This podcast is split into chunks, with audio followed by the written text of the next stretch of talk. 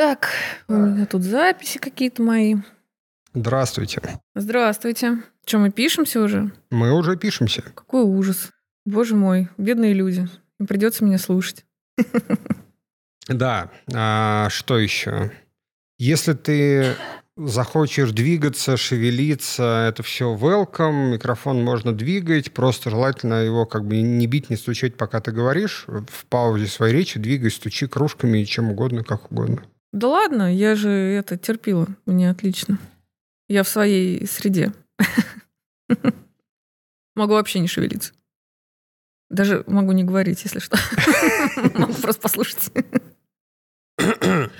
Так, Я хотела рассказать, как я сюда приехала. так, давай. Точнее, за день до. Короче, я спала сегодня 4 часа. И вот то, что я тебе написала, В это семь. было Я еще подумал, что так рано в встала. 7.30. Да. Это я спать ложилась. Это ты так хорошо вчера потусила? Да, я вчера была в Сидрере и пила свой любимый сидр. А потом подруга сказала, я не хочу домой к детям. Она решила остаться у меня. И мы до 7 утра э, кекали с ней, что песня Тату... э, какая там у них была песня? А, нас не догонят. Нас не догонят, начинается как продиджи.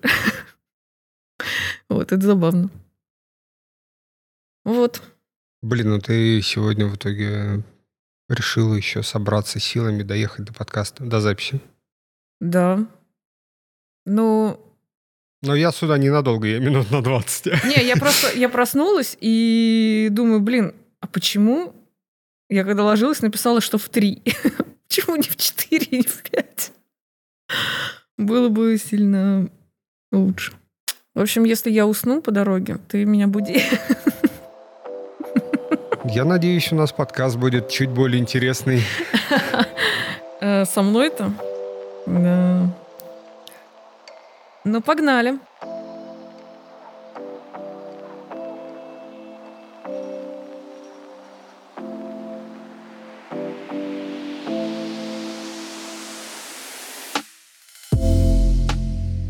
Всем привет. Это новый выпуск подкаста. Сегодня я, как обычно, не один. Женя, привет. Здорово. Ты снова тут. Да, Ты у нас была первым пилотным гостем в пилотном выпуске подкаста. да. Потом мы с тобой и с Ваней Парфеновым разговаривали по душам и тоже назвали это подкастом. Да, тройничок. Тройничок. Первый и пока последний тройничок в моей жизни. Ну что, с чего мы начнем? Ам, Наша тема сегодняшнего урока так, «Дети» дети. — это аналитик в разработке. Так, да, э, ремарочка небольшая. Вообще последовательности какого-то разговора не ждите от этого выпуска, потому что это я.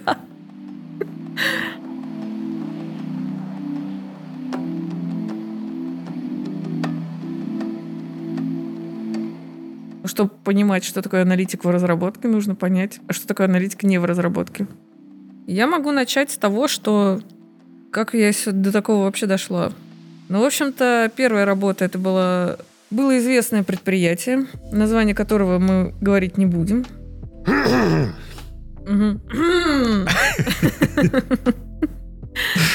Вообще, это компания, которая на Я входе... если ты сейчас опишешь так, что только один вариант останется. Так и будет.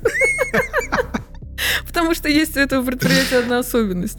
Это единственное частное предприятие в нашей стране такого рода.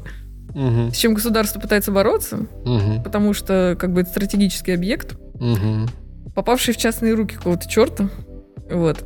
А следить за этим должно Как государство. говорится, кто знает, тот знает, Да. кто не знает, тот погуглит. Да-да. Вот, и на входе тебя очень жестко обрабатывают, на самом деле. Оу май. Да, а выходишь ты оттуда, соответственно, обработанный. А в каком плане, ну, как тебя обрабатывают? Что это значит? Ну смотри, это просто отдельное некоторое государство, и там свои правила. Каждый божий день там что-то случается. И тебе на это нужно каким-то образом реагировать. И тебя учат, как реагировать на те или иные вещи. Вот, и когда ты выходишь в нормальный, адекватный мир, ты просто в шоке, что вокруг все работает вообще не так, как там. Как-то не налажено, что ли, не искусственно. Но такую систему очень просто контролировать. А, так вот, аналитики там нужны для того, чтобы контролировать всю систему, которая там сформировалась. Каждая организация, которая у себя пытается выстроить какие-то бизнес-процессы внутри, пытается достичь, соответственно, каких-то целей. Вот в этой организации цель – контроль. А, и дальше был, например, Росэнергоатом, в котором мне очень сложно понять вообще цель того, что мы делали. Потом ты попала в разработку, и у тебя все сломалось? Нет, и тут как бы вообще другая история. Тут у тебя есть маленькая единица, не целая компания, которую ты пытаешься охватить и описать в так. регламентах, а маленький-маленький проект. Тебе его дают, у тебя есть команда, и ты понимаешь, для кого ты вообще что-то пишешь. Удивительно. И не так обидно вообще что-то писать. Все хорошо, все ясно, все понятно, что для чего ты делаешь. Потому что к аналитику в разработке приходят, чтобы он что-то сделал. А аналитик не в разработке приходит и заставляет людей работать так, как он скажет. Так, есть типа заказчик. В любом случае, это либо твой начальник, который тебе приходит и говорит, Жень, надо сделать э, процесс, чтобы нам сэкономить денег. Так. Или он приходит и говорит, давайте сделаем новое охерительное приложение. Это, ну, прям разное, как будто же это в целом одно и то же, нет? Все-таки не совсем одно и то же. Как будто бы. М-м, как бы это объяснить? Если смотреть не на конкретных ситуациях, не на частные какие-то случаи, угу. а в целом глобально. Вот ты делаешь систему процессов для целого предприятия, в котором ты же сам и работаешь. Это немного другое, нежели к тебе пришел заказчик в заказную разработку и сказал, мне нужно приложение, и ты ему это приложение пилишь. Вообще две вещи абсолютно разные. Ну, разные, да. Но при этом и похожи. Ну, ну поэтому, понятно, что... потому что называется аналитик, да? Ну, там, да, там... Оно, оно, скорее всего, не просто так действительно называется ну, одинаково. Да. Там, наверное, есть какие-то похожие вещи. Да.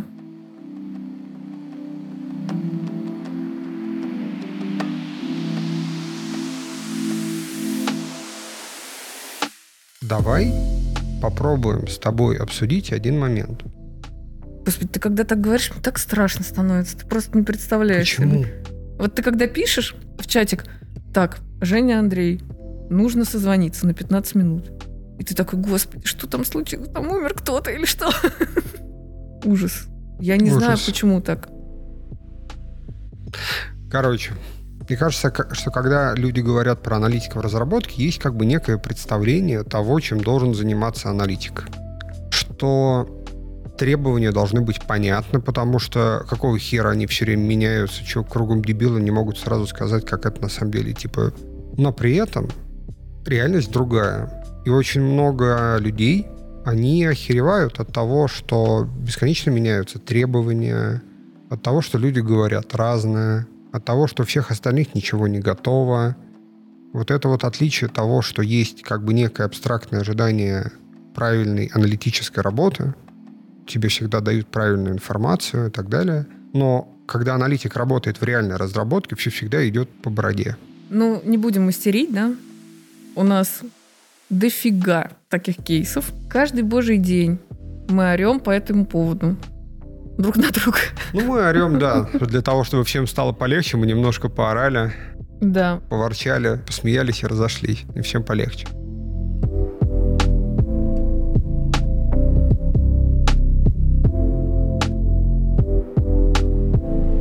Люди иногда могут не до конца понимать, как в принципе работает бизнес. Ну, есть супер всратые примеры, когда может прийти человек и сказать, слушайте, жизненная ситуация такая, нужны деньги, давайте вы мне сделаете X2, вот. И потом может включить обиду, что компания вообще его, короче, не заинтересована в том, чтобы ему помочь. Э, человек не понимает, как работает все, откуда берутся деньги, какие приоритеты у компании и, в принципе, у разных людей.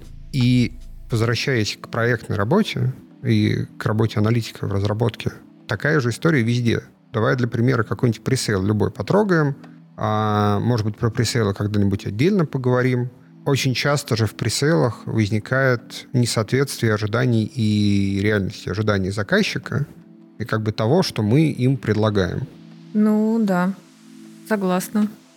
И даже когда приходит клиент каким-то проектам, э, ну, не всегда задаешься вопросом, зачем это ему надо. Вот мне сайт нужен. А зачем и почему иногда нет времени даже просто посидеть, пораздумать. Когда ты участвуешь в пресейле как аналитик, аналитик обычно отвечает за что? За то, чтобы понять, что вообще нужно, провести какую-то первичную декомпозицию и объяснить команде, что примерно тут хочет клиент, чтобы команда смогла как-то оценить. Как происходит пресейл? Что ты вообще делаешь? Ну, ты молишься на то, чтобы они дали тебе хоть какую-то информацию, что конкретно они хотят. Ну, как бы ты отталкиваешься от каких-то вводных, которые озвучиваются. Вот просто как бы у тебя там какая-то встреча с клиентом, может быть, какой-то документ. Но ты не понимаешь, какие у них есть ограничения. У них ограничения по бюджету, по команде, по срокам, я не знаю, по функционалу, что для них важно, что для них не важно. Не могли накидать чего-то подряд, на самом деле им половина не нужно. И в итоге как бы работа с пресейлом — это что? Это ты как бы, ну, часто очень не попадаешь в ожидания клиента, потому что они такие, ну, вообще нам на самом деле надо было в три раза типа дешевле и проще, вы тут что-то навертели. Или вы что-то оцените, а потом на самом деле окажется, что клиенту нужно там супер много и супер дофига. Да, у меня был такой кейс с одной из компаний. Мы посчитали им пресейл, и они нам скинули смету нашего конкурента. Ну, там подмазали где-то что-то название. Вот. И попросили сравнить, а почему, типа, в полтора раза у них дешевле. Просили вот эту разбивку, сравнение декомпозиций. Ну и в итоге мы защищали ту стоимость, которую мы оценили. И получилось так, что у них в смете было очень много работ, которые вообще они не оценивали. Они забыли про интеграцию с 1С, например. А все мы знаем, что интеграция с 1С это лучшее, что может быть в работе аналитика. Да. И разработчика. Ну, это просто потрясающий кейс, да. Ну, в смысле, потрясающая работа на интеграцию с 1С. Вот, и, короче, мы сделали, и мы защитили, и заказчик согласился. Да, действительно, они что-то как-то маловато заложили, видимо. Ну, это клиент прям согласился вам да. предложить, пойти навстречу, Но попробовать. они к нам не пришли. Все равно. Вот мне, кстати, нравится такая работа. Типа что-то сравнить, какие-то выводы сделать. Это прикольно. Классно, когда у тебя на это есть время. А вот когда ты пишешь доку, у тебя типа, ну, на это 8 часов. А тебе хочется там, не знаю, посравнивать что-то, а где лучше, какие-то рефы поискать. Но у тебя на это просто нет времени. И ты просто пишешь в тупую, а потом дизайнеры ругаются. Блин, как можно было такое написать? Да ладно, все постоянно ругаются, господи. Ты как, как не напиши, кто-нибудь подойдет и поругается всегда потом. Ну, да, ну, не Возвращаясь хочется. к работе, как раз да. в разработке, там Извини. же все... Нет, нет, это я как раз в продолжении. Все на всех же ругаются, потому что всем все не нравится. У всех какие-то свои ожидания, что, блин, вот тут вот этого не хватает, а что вы об этом не подумали, а мне тут что не написали? Как вы могли сроки проебать? Ну, кстати, а давай попробуем вот поразгонять, а как бы можно было это сделать лучше? Давай. На... Никак? Мне кажется, да, ответ очень простой.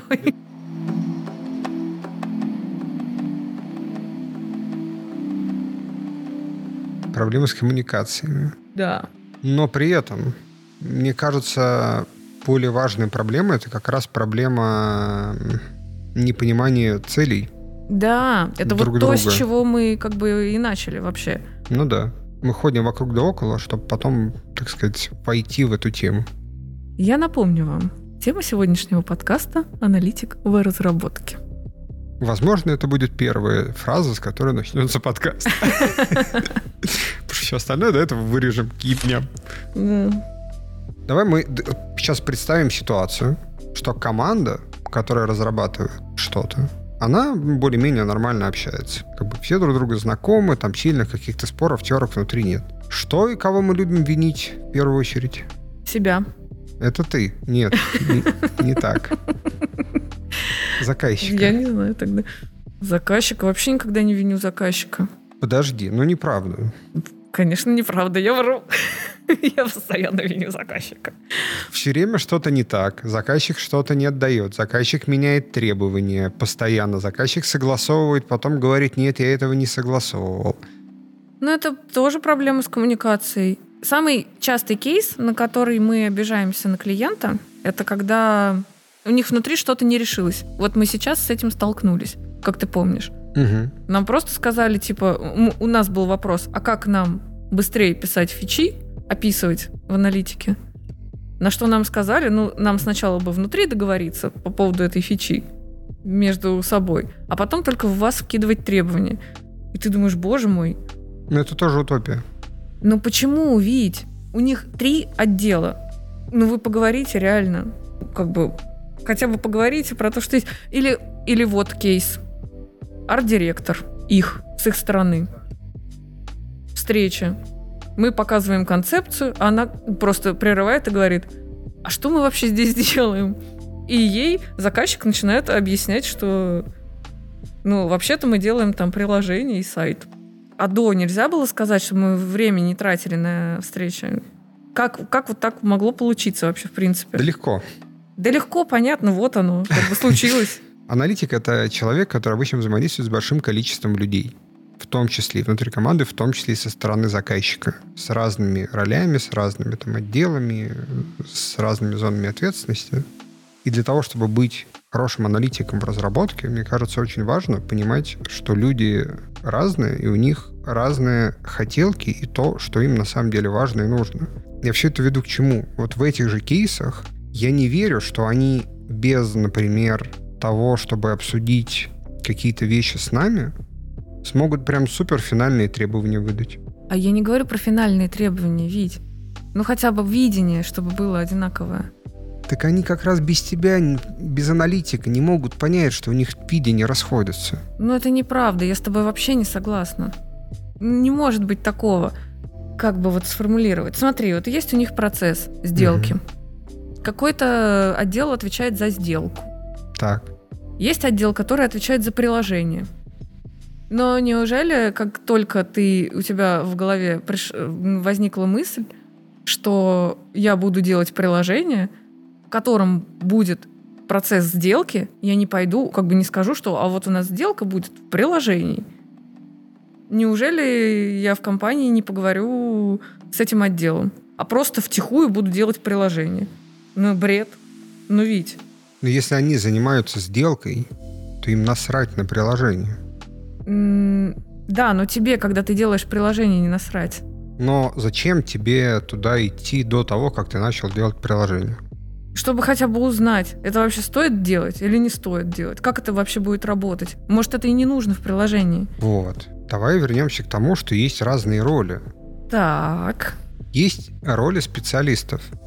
Это те, которые знают, как, как надо. Вот ты знаешь, как надо, допустим, как надо делать работу в аналитике, э, в разработке, и как э, лучше сделать так, чтобы меньше тратить времени и меньше переделывать. Да. Чтобы мне дали, надо, чтобы мне лучше дали финальные требования, желательно, чтобы они не менялись, как бы, чашку кофе и не мешайте. Ну, типа, условно говоря. Ну и типа давайте людей как нужных, когда у меня будут возникать вопросы, чтобы опять же у этих людей не менялись как бы показания. Так. Идеальная конструкция. Дальше есть а, человек, который владеет какой-то зоной бизнеса. Например, люди, которые занимаются сделкой. У них есть свои мотивации и зона ответственности. Они понимают, как сделать так, чтобы сделка работала. Ну, они Как- просто как- процесс знают. Ну да, как лучше общаться с клиентом. Они знают, как его можно было улучшить. А есть, например, люди, которые отвечают за цифровые продукты. И это ни хера не те же люди. Они могут не знать, как э, правильно сделать сделку. Они могут не знать, как правильно сделать что-то. Это люди с верхнеуровневым целевым видением, насмотренностью рынка, насмотренностью других продуктов и Да. какой-то некой фантазией того, что вот это было бы охуительно сделать. Это Мгм. было бы очень круто они, в первую очередь, когда придумывают себе какую-то там мысль, идею, они идут ее продавать, потому что они как бы, ну, живут за счет того, что кто-то в их идею поверит даст им деньги это делать. Пока тебе не дадут деньги, у тебя нет возможности этим заниматься. Тебе никто не позволит отвлекать людей, которые чем-то заняты. И поэтому так и происходит. Это все движется поэтапно, потому что тебе кто-то сначала вообще выделил деньги на то, чтобы вы этим занимались, потом подключили специалистов, которые знают, как вот эту задачу реализации этого продукта сделать хорошо, и только потом стали как бы с владельцами процессов взаимодействовать, потому что до этого никто с ними не мог поговорить. нормально, детально, только на верхнем уровне. Ну, а как это противоречит тому, что они должны внутри поговорить? А, ну, тому, что они должны внутри поговорить, это, наверное, не противоречит. Но аналитик в заказной разработке, если именно в заказной, это как раз специалист, который знает, как делать. Когда клиент подключает заказную разработку, это часто происходит потому, что у него внутри нет компетенции того, как запустить продукт быстро или в какие-то прогнозируемые сроки. Они за этими компетенциями и ресурсами приходят на рынок, приходят к интеграторам, к разработчикам заказного ПО. И они уже выступают как специалисты, которые знают, как это делать, и уже начинают говорить, у вас вот тут ни хера непонятно, тут непонятно, вот здесь вы договоритесь. И как вы вообще решили строить эти планы, если у вас вот тут пять смежных систем не готовы будут еще год? Ну, я понимаю, о чем ты говоришь, да. Я согласна. Но смотри, с их стороны же тоже какой-то есть э, человек, который типа продукт. Да. Но он же тоже должен планировать как-то что-то в своей голове каким-то образом. Да, мы делаем им декомпозицию. Мы примерно им говорим, какие задачи когда будут взяты в работу. Они же знают, с какими системами они работают. Можно же заранее пойти и узнать. Кто хотя бы нужен на встрече, понимаешь? Опять же, если мы возьмем пример этого нашего клиента, то их показания полгода назад и сейчас меняются. Не вопрос. И полгода назад у них было одно представление того, как мы должны делать определенную часть функций да. какие там будут системы, а, а точнее не было вообще известно, какие там будут системы. Угу. Теперь мы находимся как бы вот в этой ситуации, что у них там не готово, у них непонятно, но полгода назад невозможно было это все детально проработать до такого вида. Я не говорю про полгода назад. Ну вот смотри, они получили бюджет. Им утвердили, да, все мы делаем. Мы сделали уже со своей стороны какую-то оценку. У нас есть какая-то верхнеуровневая декомпозиция. И мы четко знаем, что у нас есть процесс бронирования на сайте. Так. Вот мы устанавливаем, например, встречу. Хотим поговорить по бронированию. Я прихожу на встречу и спрашиваю, а как должен процесс бронирования работать? Они говорят, ну, то ли так, то ли так. Ты такой, ну окей, если они говорят то ли так, то ли так, то, наверное, с моей стороны должно быть какое-то предложение, а как будет лучше. Ты говоришь, ну давайте будет вот так, потому-то, потому-то. Они такие, ну, мы внутри обсудим и вернемся. И в итоге они приходят с, ну, как бы со вторым решением. Просто потому, что они внутри поговорили. Если бы ты этот вопрос не задала им сейчас, и, не, они, и они не ушли бы думать, то они бы сами до этого вопроса дошли бы хер знает когда. Вить, мы о разном с тобой сейчас говорим, ты понимаешь? Нет. Тогда нет.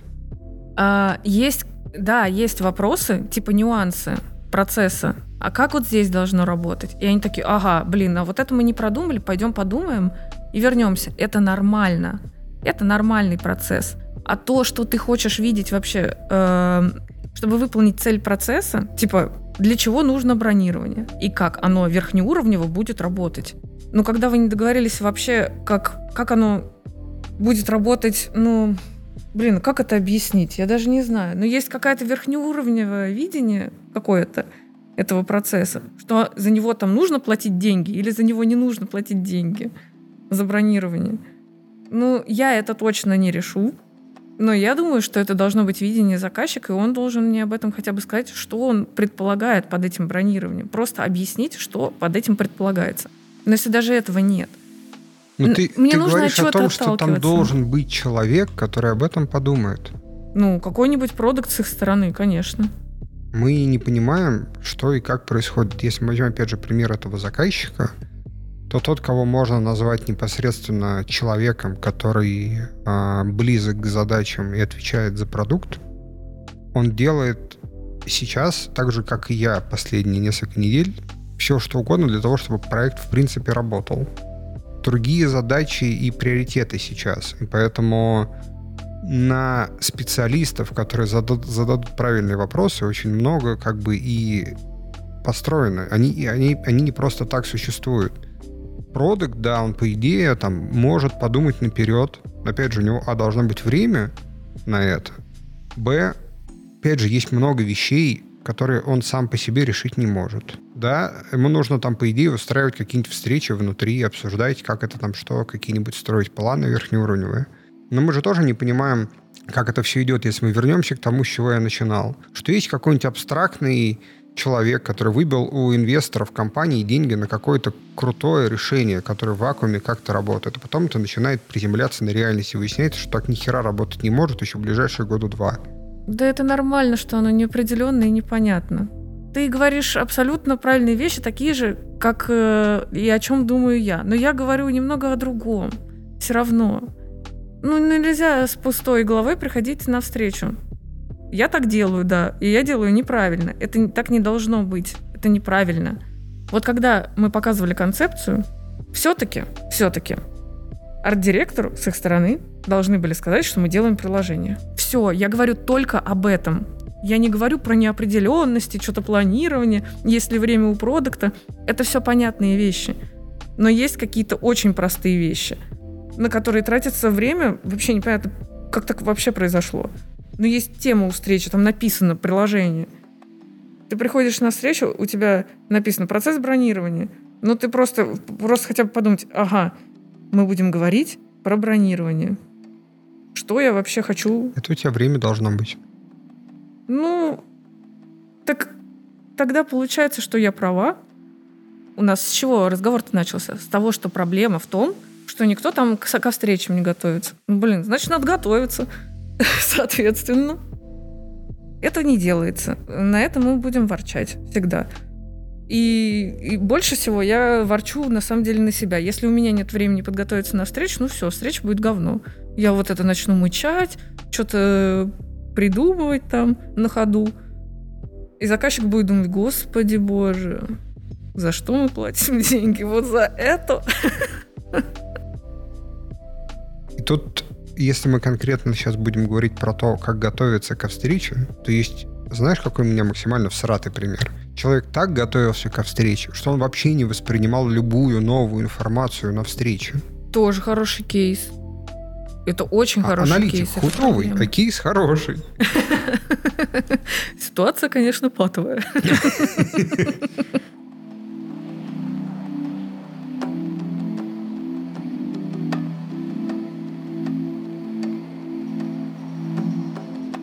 Как аналитику выживать во всем этом бардаке? Ну, бардак будет всегда. Смириться. Справедливости нет в этой жизни. Наверное, нужно просто принять. Есть бесконечное число книг, которые рассказывают бесконечное число всяких теорий, инструментов, которые тебе помогут жить. У нас которые есть... никто из нас не читал. Ну, да.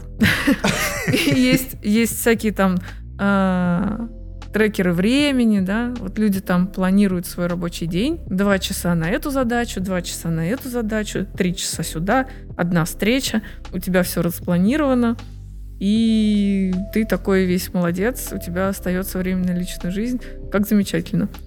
Но я, например, не такой человек, я просто не могу так делать. Я пробовала, пыталась.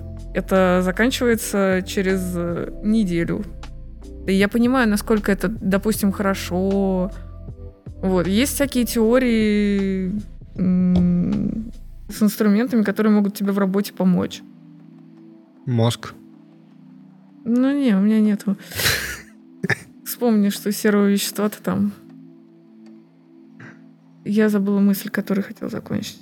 Прости, mm-hmm. пожалуйста. Да не, мне кажется, я еще до этого забыла. Сейчас, сейчас, сейчас. Найдем. Есть а, инструменты, которые могут... Да, но ты же, получается, на... Э, как это? На эти все инструменты тратишь тоже время. Получается. Ну да. На применение всяких вот этих крутых штук. И освоение. И освоение их. А есть ли это время?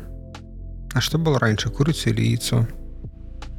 В общем, не хотелось бы делать э, подкаст, э, например, каким-то обзором каких-то инструментов. Все равно мы их не знаем.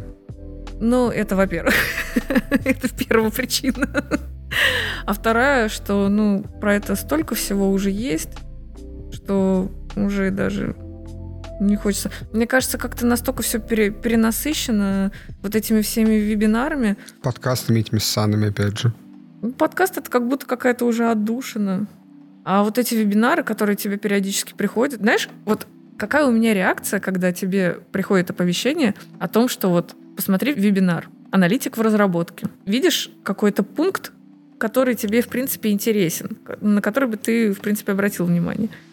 Но вот это вот в душе начинается, я столько всего уже пересмотрел, я так не хочу этого снова. Типа, э, с одной стороны дьявол, с другой ангел.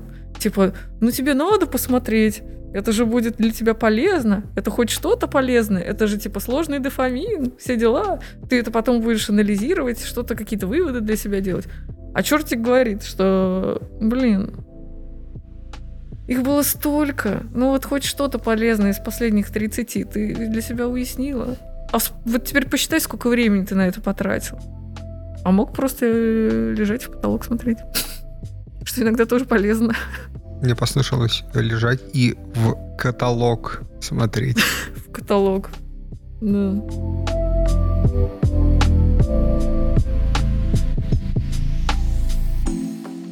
Как тебе кажется, есть ли какие-то вещи, которые... Мы же тут про аналитиков в разработке говорим. Что аналитик может делать для того, чтобы пытаться вот эту хаос и энтропию уменьшить на проекте? Ну, для начала успокоиться и перестать на все ворчать. И тратить на ворчание время.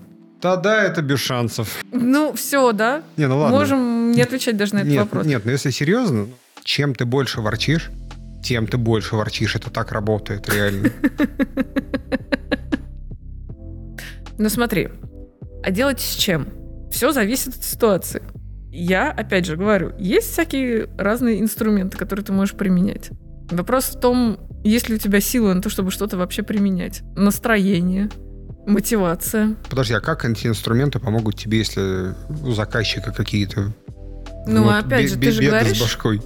Беды с башкой. Ну, смотри, есть вообще классификация заказчика. Неплохо. Да. А есть Можно... тиндеры для заказчиков? Свайпать заказчиков вправо-влево. С задачами так прикинь, такой плагин для Jira, ты такой сидишь, это не нравится, это не нравится, оп, матч, а, блин, это не мне, черт, ладно, дальше мотаю. Прикольно, кстати, да. Нек- некая игровая штука. Так вот, есть классификации заказчиков. Ну да. И ты понимаешь, какой тип заказчика тебе попался. И под это есть всякие книжки с тем, как с этим работать. То можно говорить. Наш инструмент — это разговор, когда мы что-то с заказчиком пытаемся выяснить. Иногда пикнем палкой, но в целом разговор. Ну да, и в принципе кажется, что то, как ты ведешь диалог, вот как раз напрямую влияет на то, какой будет результат от той же встречи или разговора с заказчиком? Знаешь, я когда задавал этот вопрос, у меня самого родился уже на него ответ. Естественно.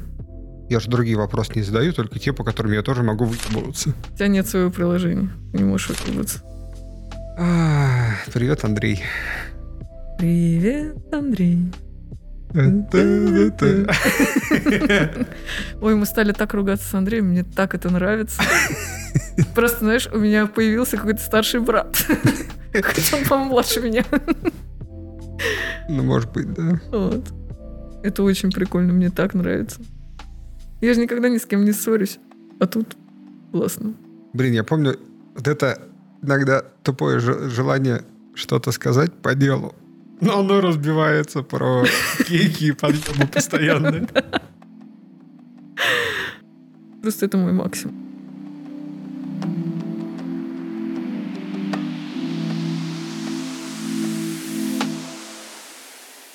Самое важное, что аналитик может делать, это пытаться, когда он видит, что что-то идет не так, помимо того, чтобы не раздражаться просто так, пытаться понять, почему так происходит, у кого какие мотивации.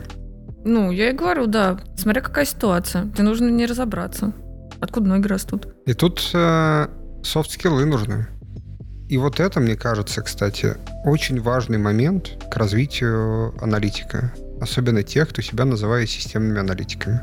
Э, это утопия. Надеяться, что все всегда все будут делать хорошо. И как раз от аналитика в разработке очень важно умение вовремя задать вопрос, подсветить проблему, понять, что что-то пока можно не делать, то тут вообще ни хера не готово. Тут что-то подсветить менеджеру и так далее. Это все шире, чем просто решение задачи. Абсолютно точно. И это то, что точно нужно сильному специалисту. Линейный какой-нибудь, он может просто решать задачи, которые ему дают. Но когда ты двигаешься дальше, ты начинаешь больше понимать, как и что работает, почему это так работает, что с этим лучше сделать, кому что об этом сказать. И когда ты научишься все вот это разруливать, не обязательно делать самой, а разруливать, ты станешь тем, без кого дальше проект работать не может.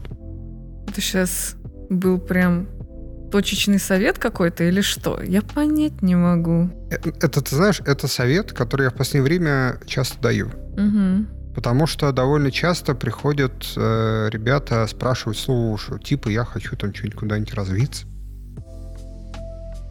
Mm-hmm. Про развитие когда-нибудь хочу отдельно поговорить, опять же, большую тему, потому что там тоже срать, и, господи, срать. Там срать и срать что? Просто захотелось что-то. Там можно... Там можно спорить и спорить, на самом деле, на тему того, как...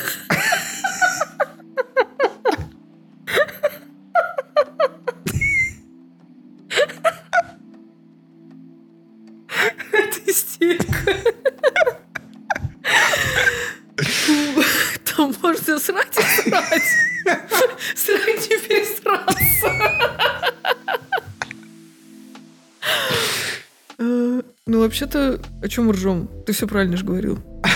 Можно сраться и сраться Можно на эту сраться тему. и сраться, да, спорить и спорить. А, блин, все нормально. Смех отменяем.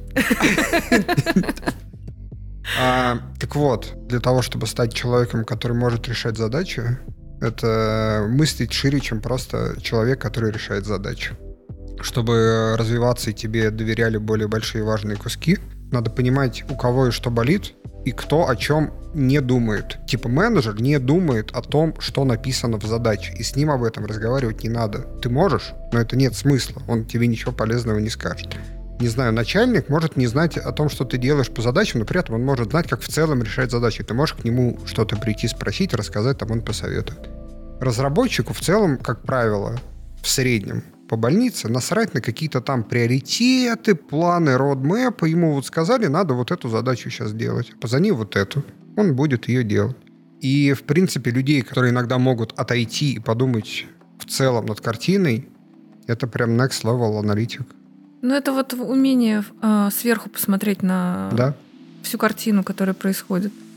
Это прикольно очень, да. Я бы хотела к этому прийти, и мне кажется, я прям, ну вот как будто пазл э, своего мышления собираешь, сталкиваешься с разными ситуациями, и в какой-то момент ты можешь просто по щелчку решить проблему, потому что ты с ней уже сталкивался.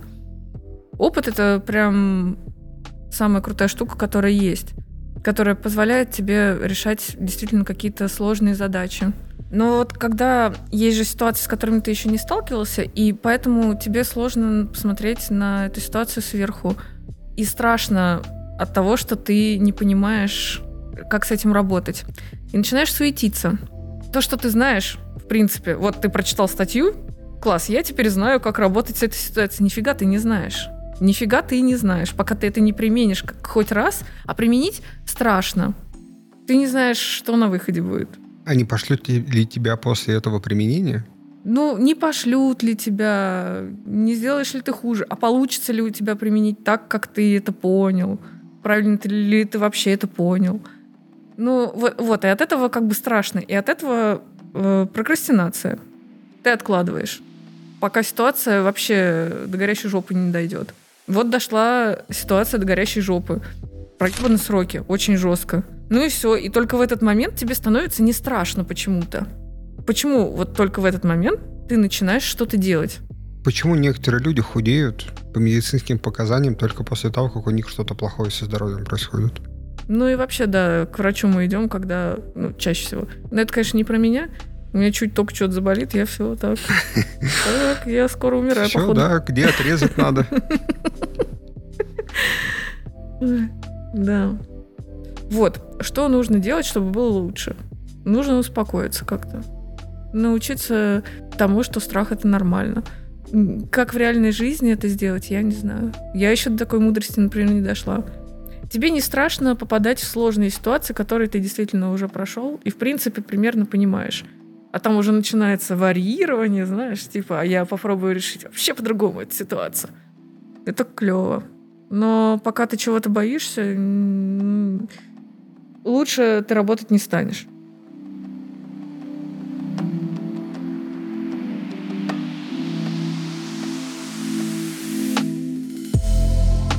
Мы с тобой в заказной разработке находимся.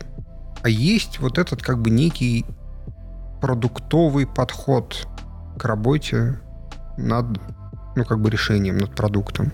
Продуктовый подход — это что? Это пересмотр целей, переприоритизация фич, бэклога, понимание, что есть приоритеты, и строить какую-то далекую карту — это утопия. У тебя будет, будет все меняться, это все будет как бы происходить постоянно с ходом жизни продукта. Мы работаем в заказной разработке. А у нас может быть, с твоей точки зрения, вот какие-то элементы продуктового подхода или, в принципе, продуктовый подход? Насколько ты сама в работе с таким сталкивалась? Mm, ну, для начала нужно понять, что такое продуктовый подход. И кажется, что подход подходом, но как бы строится его по-разному. У нас на проектах все начинается со сметы как мы, кажется, уже говорили. Какой-то хотя бы примерный скоп, э, точнее, какой-то примерный бюджет проекта надо да. сформулировать. Потому что заказчику как бы нужно обосновать сколько-то денег выделить, да, на какое-то время как минимум. Вот мы сделали смету, поняли, что нам нужно э, три аналитика, четыре разработчика, два дизайнера и один менеджер, так. два менеджера. Ну, то есть количество людей. Понимаем, что с таким количеством людей это задача как минимум на год.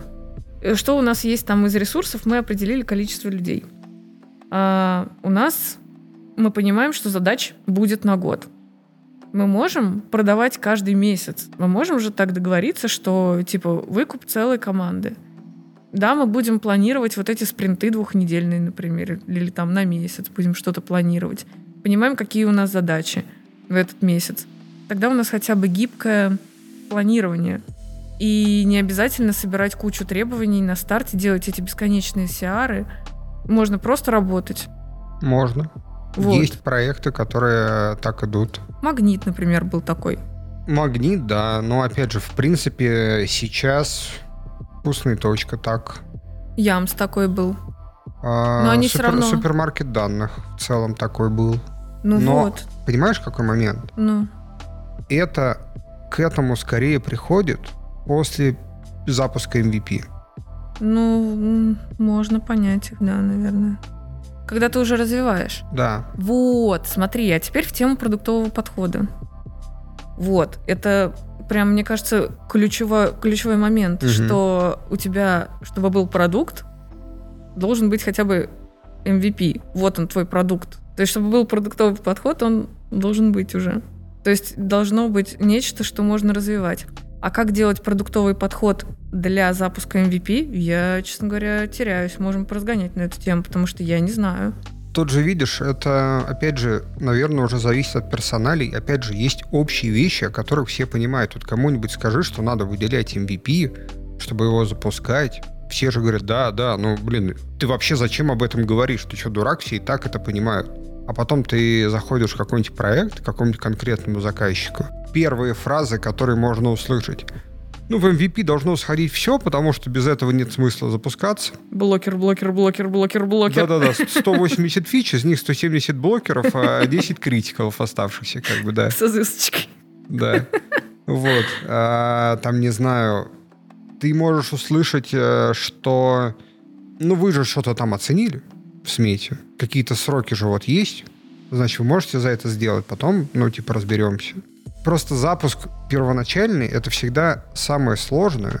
Опять же, сейчас мое предположение для всех, в том числе из-за денег. Пока не выпущено ничего, тот, кто дает на это деньги, он не понимает, на что он дает деньги. Он пока не видит результат. Он не видит, что команда что-то делает, что это реально работает. Это просто как бы какая-то хуйня, простите. Он дает деньги на то, что где-то находится в вакууме. Я вот насколько помню, там наш опыт работы на крупных проектах, ну вот супермаркет данных в частности, первый релиз, мы прям как бы было важно. Вот как бы у нас были четкие там сроки, что нам нужно было успеть и так далее. Хоть я в тот момент гораздо менее был вовлечен во всякие вот эти там управленческие на проекте вещи. Я помню, что там мы четко прям проговаривали скоп того, что мы делаем. Это было первое, что я вообще делал там на одном из вот наших проектов. А, но потом, после запуска, уже стало легче. Мы дальше можем уже вот формировать бэклог в каком-то нормальном виде. Но вначале вот формировать этот самый MVP, это, конечно, всегда такая боль. Ну да, и, собственно, какая может быть продуктовая работа к фичам, которые, ну, как бы обязаны быть, обязаны работать в MVP? Я даже не знаю. Ну, типа, да, можно думать о том, как улучшить тот же самый клиентский путь в MVP. Ну, подожди, продуктовая работа — это не обязательно ведь про улучшение. Продуктовая работа — это про понимание как раз ограничений и вообще желаний и потребностей. Какая может быть работа при продуктовая при решении фичблокеров? Да любая что на самом деле для того, чтобы закрыть этот блокер, тебе надо сделать чуть-чуть. А сразу выясняется, да, ну вот вы делаете каталог, давайте в него сразу запихнем все возможные фильтры, все возможные данные, а на самом деле для того, чтобы запуститься, надо чуть-чуть. Вот она, продуктовая работа даже с блокерами. Здесь как раз очень сложный момент в плане того, что заказчик должен тебя слушать. Он должен, точнее, не в смысле слушаться, но слышать и воспринимать твое мнение и относиться к нему как-то адекватно. Опять же, после того, как какой-то MVP запущен, здесь становится проще. Они понимают, что вы, как бы, опять же, делаете, и они могут вам больше доверять. Становится проще. Пока MVP не запущен, новая команда, новые люди, мы все притираемся. Это все равно поначалу очень сложно. Да, есть такое. Но вот нам, как аналитикам, очень часто приходится пытаться ограничивать вот эти полет фантазий, ужасный, который э, давайте все сразу запихнем. И вот от аналитика тут, кстати, тоже очень важно, потому что есть аналитики, которые все то, что к ним приходит, они вкидывают, потому что они как бы сразу пытаются сделать все. Есть примеры проектов, точнее даже фич, которые в итоге делались очень долго, а в итоге оказались никому не нужны. А делались очень долго, потому что аналитик такой, я все учту.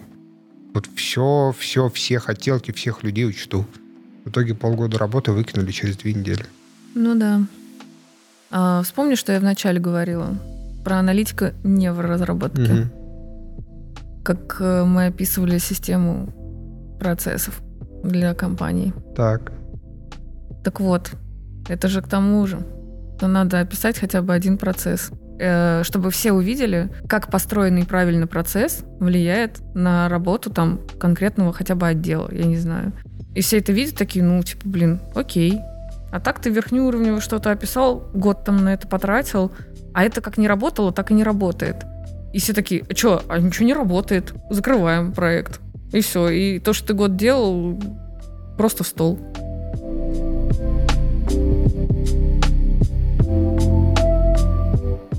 Аналитик в разработке. Не хочется говорить, конечно, про нужность этой роли. Только всего сказано. Раз не увольняю, значит, вроде нужен. Ты немножко упоминала, что когда ты сталкиваешься с какой-то задачей, которую ты никогда не решала, то становится сложно, страшно, не хочется ее делать. Аналитику уже часто приходится принимать какие-то решения, нести за них какую-то ответственность. Допустим. Как у тебя вообще с этим? Плохо все очень. Опять же, страшно же. Во-первых, все зависит от твоего настроения сегодня. Потому что может, э, знаешь, прилететь прям очень сложная задача, но ты в хорошем настроении. Такой, о, сейчас я все быстро э, классно решу. И тебе нормально, даже если ты с этим не сталкивался. А бывает настроение ужасно подавленное, и вроде как задача плевая. Но, блин, ну ужасно не хочется даже садиться за нее. Короче, главное начать. Даже если ты в плохом настроении. Принимать решения тоже, знаешь, это от настроения может зависеть. А с какими решениями тебе сложнее всего вот их принимать? Более сложно там технические решения принимать, потому что, может быть, не знаю... Компетенции не компетенции, хватает. кажется, иногда, не хватает, да, или... Ну, естественно, ты не знаешь, чего от тебя потребуют дальше. Поэтому ты принимаешь решение. Не описывать ничего вообще. Вот, и как ты говорил, говоришь мне иногда, типа, наверное, нужно тогда это пропустить, и когда к тебе придут конкретным запросом, ты это допишешь. Наверное, как-то так это работает. Но всегда есть какой нек- некий фактор тревожности, что ты что-то делаешь не так. В этом плане я могу действительно посоветовать тем, кому нужен этот совет. Кому не нужен, перематывайте на какое-то время вперед. Если ты не знаешь, итеративность. Это позволит всем сэкономить время и понять тебе, в том числе, быстрее, правильно ты делаешь или нет. Получить быстрее обратную связь. Это как с продуктом. Ты делаешь MVP документацию. Ну, это как бы как будто бы кажется все очевидно, но в жизни-то все по-другому. Есть э, документация, которую ты такой, ну, хотя бы структуру накидаю и пойду там к разработчику пообщаюсь. Мгм.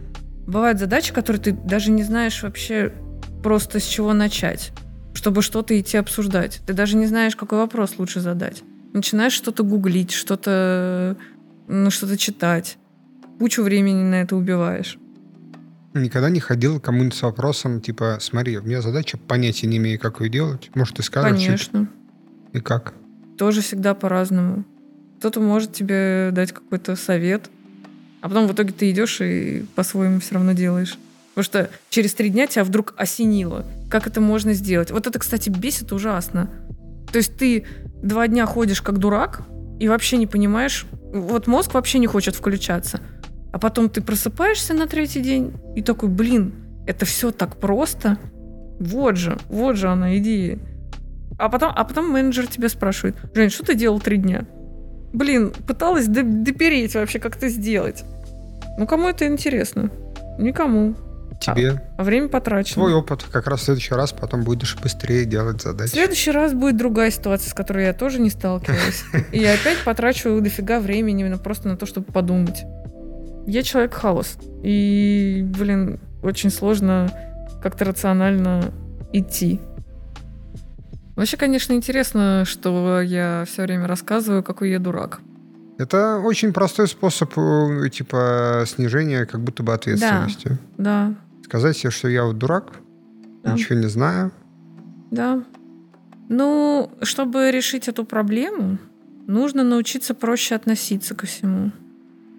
Я не знаю, возможно, это какая-то черта характера, знаешь.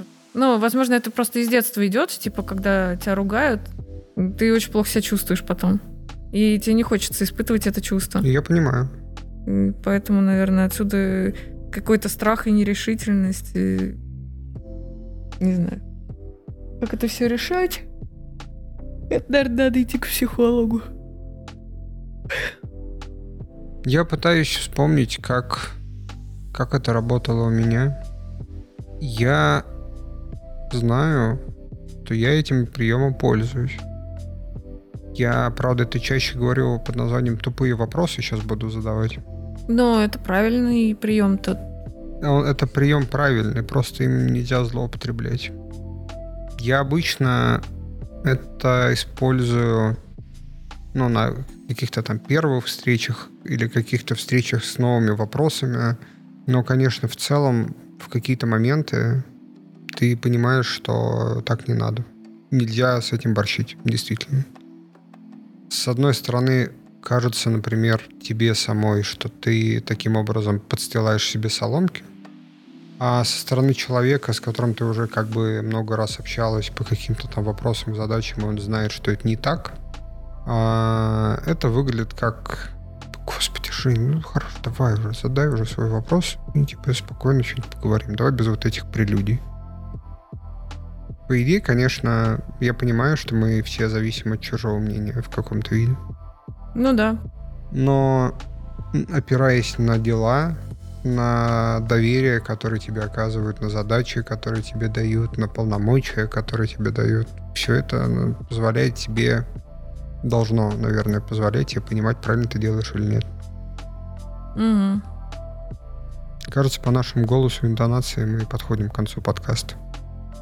Как будто бы да. Давай заканчивать. Давай. Спасибо, Жень, что пришла. Спасибо, что не заснула, хотя ты уже зевала. Спасибо, Вить.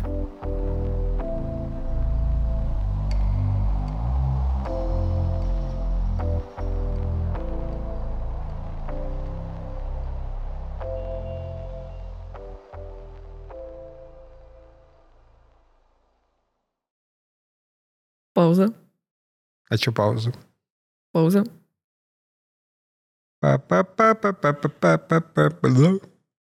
Это была да. отбивка. Класс. Красивая. Спасибо. Вот. Новый поворот. Эмоториат. Контролер. Ты меня называла. А я это хотела сказать к чему? К тому, что э, есть вот эти бизнес-аналитики, которые пишут регламенты, которые не в разработке. Очень интересно, да? Я очки протираю, женщина. Я понял, что я тебя вижу одним глазом, а на другом у тебя вместо лица жирное пятно. На моем очке, простите. Собственно, все, все твое лицо жирное пятно. На моем очке.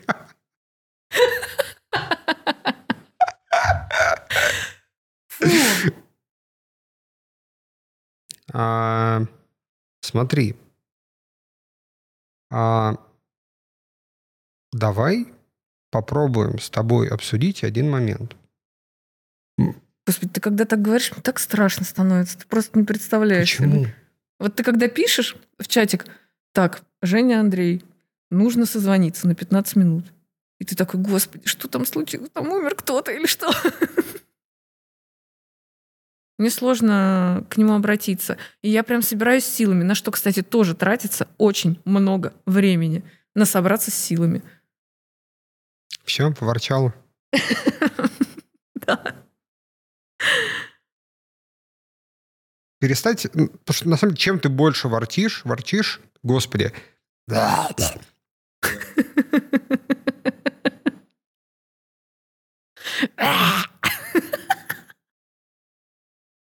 Ужас. Не, вот это не вставляй, пожалуйста, это мерзко.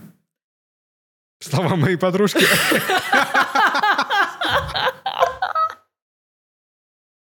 Ты вообще обещал вырезать это?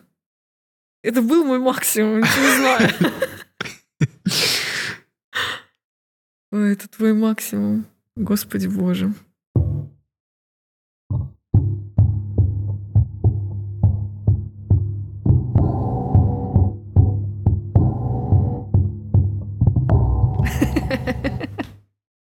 Кайф. Я красавчик. Не говори никому. Что я это сказала? Меня же раскроют. Жень, ну теперь ты есть на записи, Жень. Черт.